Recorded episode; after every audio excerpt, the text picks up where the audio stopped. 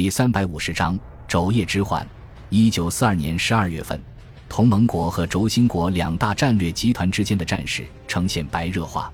部分战场开始出现转折性的变化，从而产生深远的影响。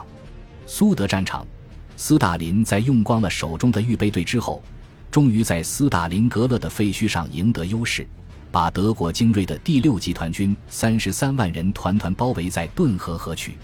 随着严寒的到来。补给匮乏的德军逐渐丧失了继续战斗下去的勇气和物资，包围圈日渐缩小，全军覆没只是个时间问题。此时，曼施泰因指挥的第十一集团军被苏军阻击在包围圈外五十公里外的地方，再也无法推进半步。希特勒不得不在莫斯科战役之后再次品尝失败的苦酒。非洲战场，隆美尔率领的德意联军在空军的全力协助下。经过数十天的浴血奋战，攻克英军最后的堡垒亚历山大港，两万多人的英国残兵通过海路撤离非洲大陆，返回英伦三岛，把苏伊士运河的控制权拱手让给了德国。至此，英国本土与远东殖民地之间的联系被彻底切断，所有的物资进出只能通过大西洋实现，而德国潜艇则继续神出鬼没地袭击船队。使英国陷入举步维艰的境地。太平洋战场，英国政府在美国政府的巨大压力下终于屈服，公开宣布印度将以独立国家的身份成为英联邦的成员，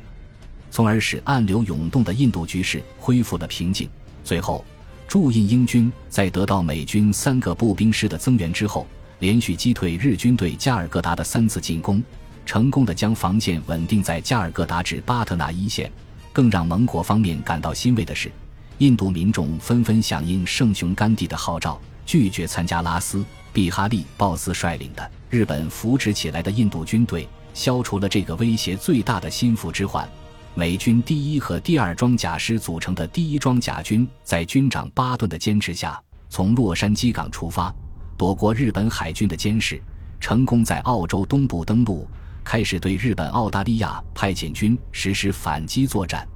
日军坦克师团装备的九五和九七两种坦克，在与美军的 M 三三坦克的对抗中，暴露出装甲薄弱的致命缺点，在第一次战斗中就损失了三分之一的坦克。最后，日军不得不采用残忍的肉弹攻势，硬是用血肉之躯守住防线。为了重新掌握苏联战场的主动权。给苏军以毁灭性打击，希特勒命令隆美尔把苏伊士运河和亚历山大港的防务移交给意大利军队之后，全军增援苏联前线，计划在来年夏季发动决定性的战役。日本统帅部面对盟军咄咄逼人的攻势和中国军队频繁的调动整编，意识到决定日本命运的时刻即将到来，于是，在裕仁天皇的首肯下，制定出近乎疯狂的扩军计划。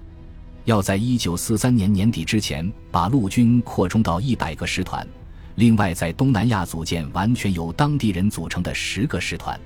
日本改变了与德国在晋东会师的战略目标，决定停止在印度方向的攻势，全力增援澳大利亚，力争在三个月的时间内彻底击溃盟军。同时，驻缅甸日军全力编练东南亚军队，伺机从缅甸向云南进攻。直接突入中国大后方，以解决这个心腹之患。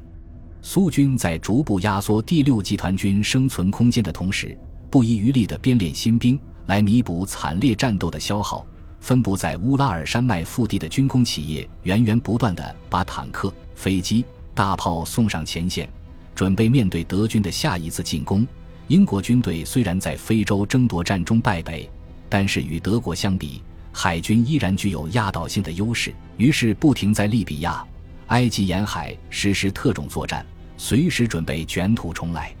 太平洋战场上，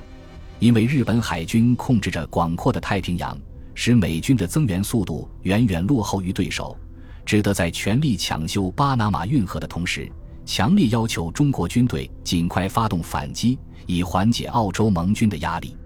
为了加快中国军队整编的速度。美国陆军驻扎在印度的第十航空队，经过连续十余次飞行，成功的在喜马拉雅山脉、缅甸茂密的热带丛林上空开辟出一条经印度到中国的空中国际运输线。然后投入两百余架运输机和四十多架护航战斗机，把中国急需的雷达、通讯器材、武器装备、生产机具以及美国支援的武器技术专家运送过来。返航时，再把提炼后的特种金属带回去。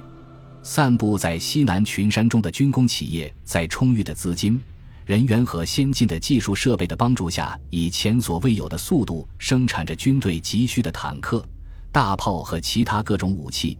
而放在优先地位的飞机制造厂的规模急剧扩大，以每月十二轰炸机、五架战斗机的速度为扩建的空军提供了坚强的后盾。在国民政府最高统帅部的直接干预下，各战区的整编工作进行得如火如荼。一九四三年的元旦过去没有多长时间，九大战区当中，除了第一战区以外，其余八个全部整编完毕。并囤积了可供三个月作战消耗的弹药和粮食。中午的西北军团初具雏形，达到了五个师的规模。斯兹皮尔曼的犹太军团扩编完毕，随时可以开赴前线。孤悬海外的台湾军团利用长达半年的休战时间，把阿里山根据地变成一个巨大的堡垒。第四战区司令部又用小艇夜航的方式补充了大量的作战物资，使其恢复了活力。而日本的台湾派遣军却因为连续增援太平洋战场兵力锐减，从最高峰时的五个师团下降到三个师团，只能勉强维持兵力上的优势。面对着美国方面不断的催促和责难，最高统帅部多次电令第一战区加快整编速度，可是却始终不能得到明确的结果。恰在此时，行政院传来了河南境内即将爆发规模空前的饥荒的警报。从而促使孙百里把这两件事联系到一起。为了摸清情况，孙百里决定亲自到河南视察军政事务，督促第一战区用最快的速度完成整编工作。启程之前，他特意把军令部长陈诚请了过来，从侧面了解战区正副司令官蒋鼎文和汤恩伯的情况，好做到心中有数。孙百里开门见山地说道：“慈修兄。”第一战区的整编工作进行的不尽人意，已经严重拖累了统帅部的作战计划，也影响了中国在盟国中的威信。故而，我想亲自走一趟，看看到底是什么缘故。该战区的两位司令长官都是你的同乡和同僚，对他们的为人应该比较了解。你看问题会不会出在他们身上？陈诚不假思索地回答道：“照我看，问题多半出在汤恩伯身上。”接着他解释道。蒋鼎文将军是军界的老前辈，做事向来中规中矩，在军中口碑甚佳，不至于做出什么出轨的事情。汤恩伯就不同了，委员长在世的时候，他的部队军纪较严，还能打些硬仗，再加上是浙江同乡，所以比较信任他。没想到却把惯出个飞扬跋扈、肆意妄为的性格。汤恩伯隶属第五战区的时候，就公然抗拒战区司令长官李宗仁的命令。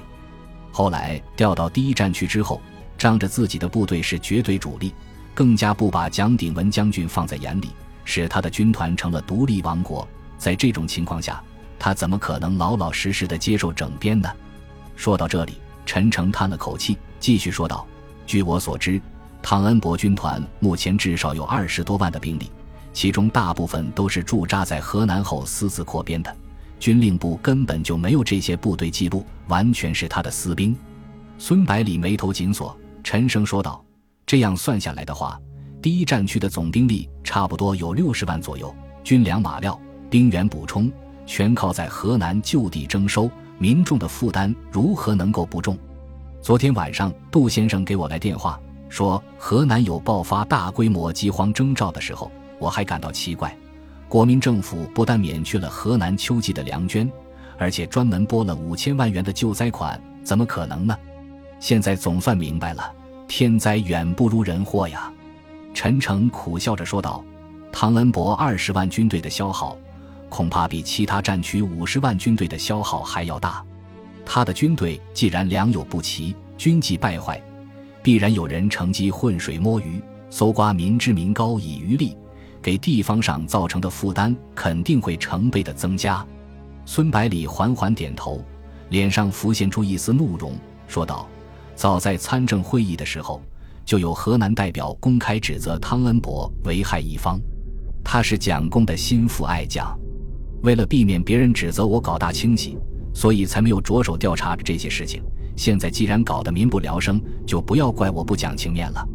陈诚急忙说道：“如果任由这种情况发展下去的话，等于直接把老百姓推到日本人那里去了。因此，必须立即制止。”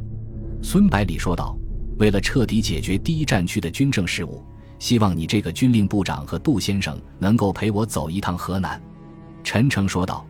这件事本身就和军令部有直接的联系，我当然要去的。